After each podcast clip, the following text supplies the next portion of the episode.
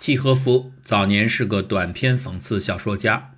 那时的小说只有两种，一种是供有闲阶级消磨闲暇的长篇连载，另外一种是快餐式消费品，按行数计稿酬，一般都只有几十行。契诃夫年轻时，一是自视甚低，二是为了养家糊口，写的全是第二类小文，这也练就了他文字的爆发力和行文效率。必然能在规定的行数里让剧情成熟发展，让人物成型，还要有余波荡漾。从表象看，契诃夫温和圆融，没有棱角，和任何人不会发生激烈冲突，迥异于高尔基和托尔斯泰的烈性与好斗。受到屈辱时，他从不口出恶言，而是隐于人群，独自慢慢地消化与吞咽。他的喜剧《海鸥》被喝了好几次盗彩。剧组人员有的昏厥，有的痛哭，有的豪饮以泄愤。继而大家发现契诃夫失踪了。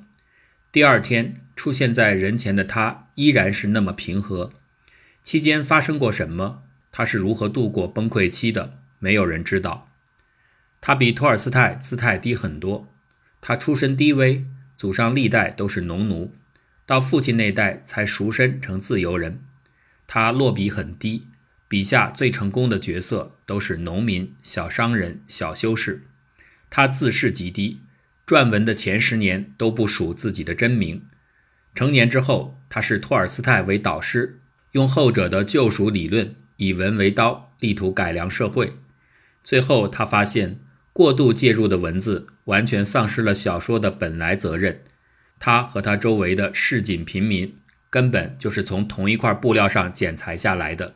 他实在无法拥有托尔斯泰那种俯瞰和救民于水火的半神级的视角。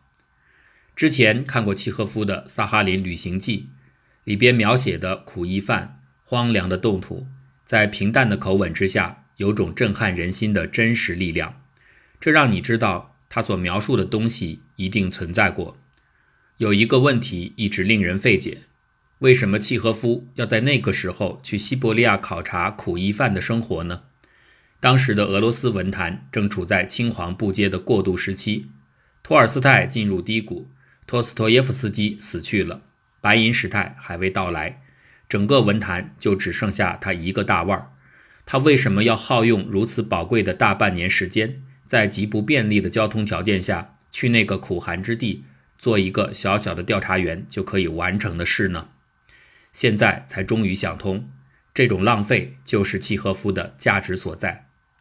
这是一个作家的良知、社会责任心，明知不可为而为之，把自己拴在当时已经陷入泥淖的社会现实中，咬着牙拼命想把它拖出来。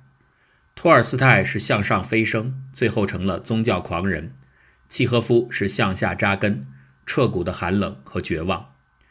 契诃夫的爱很低。从少年时期，他就拖着孱弱的身体养家，这个沉重的负担消耗了他所有的财力和生命力。他是一个忧郁温和的男人，按照互补原理，他爱的女人都是生机勃勃、充满青春活力的。最终把他一脚踹上婚姻祭台的奥尔加，就像试帽子一样，不断地调试着契诃夫的好感开关，揣测着他的易燃易爆点。这个病弱而孤绝的男人，需要的是一个独立灼热且神经结实、性情刚烈的女性。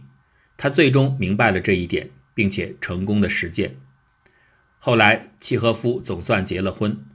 奥尔加是个万众瞩目的大明星，契诃夫自己在荒郊野外养病，捉老鼠打发时日。俄罗斯的冬日阴寒湿冷，没有人添柴，没有人侦查，没有人尽妻子的责任。妻子正在莫斯科彻夜狂欢与社交，享受着极致的奢华，而他从不抱怨。临终前，他焦灼地说不出话来，因为妻子为了看护他，没有按时吃午饭。